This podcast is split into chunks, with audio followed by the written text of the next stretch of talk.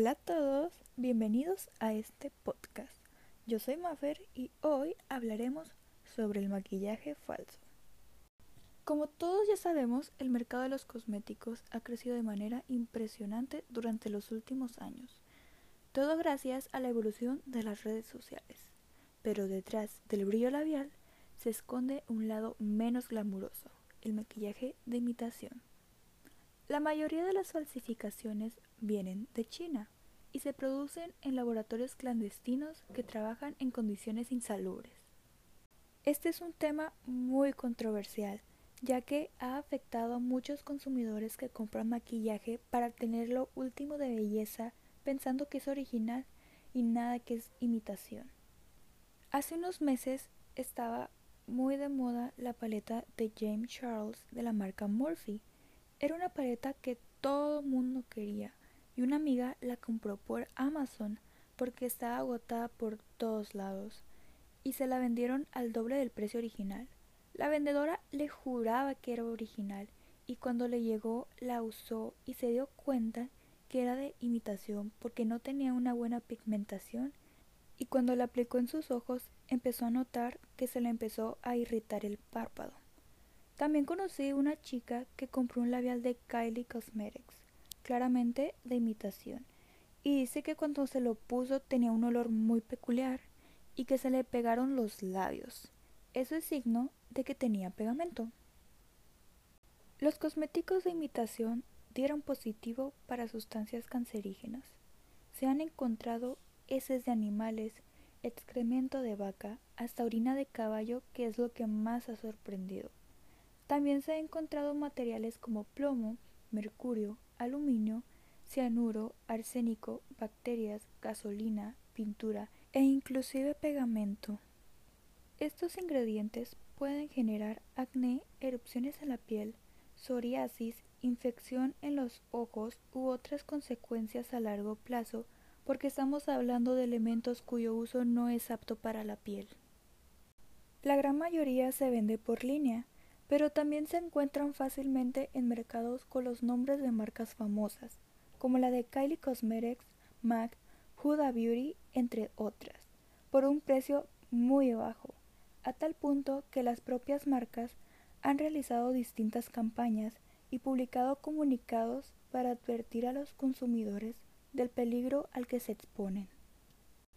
Quienes elaboran esta mercancía de forma ilegal no solo imitan, también hacen robos a fábricas y almacenes de empresas reconocidas como Jeffree Star Cosmetics, como su fundador comentó en un video de YouTube.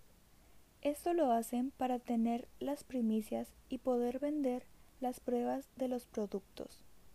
Actualmente, la industria de belleza trabaja de la mano de la policía para poder atrapar a estos estafadores en Estados Unidos.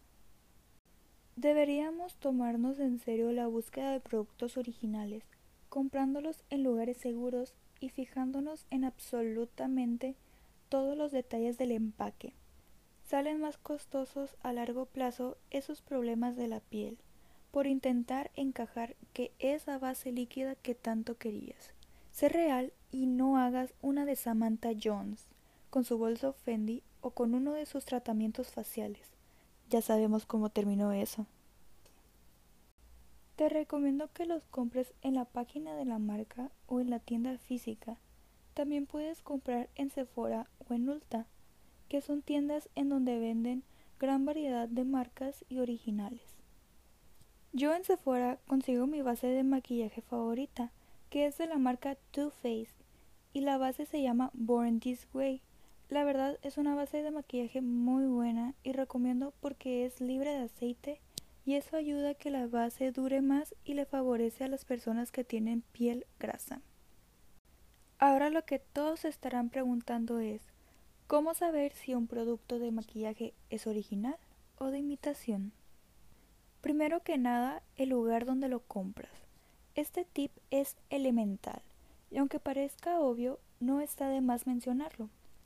A lo que me refiero en concreto es que si compras el producto en una tienda reconocida y tienes algún problema o dificultad, la empresa por ley se debe hacer responsable en caso de que sea un comercio informal, ¿no?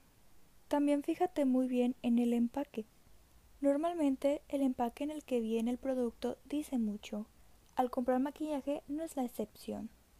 Si previamente conocías el producto, compara los colores, las letras, la textura de las cajas o el grosor.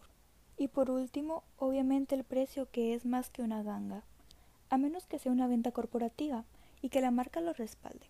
La cantidad que pagas por el maquillaje de tu elección puede ser lo que te dé la última palabra para detectar si es falso. Lo que siempre debes tener en mente es que el maquillaje que pones en tu rostro será absorbido por la piel a través de sus poros con todo y todo. Por eso es muy importante que tengas cuidado cuando compres maquillaje. Creo que nos quedó más que claro que no hay mejor ejemplo para decir que lo barato cuesta caro. Es mejor tener solo algunos buenos productos a que una colección entera de réplicas de maquillaje. Por hoy es todo, espero que les haya servido la información y que fuese de su interés. Nos vemos.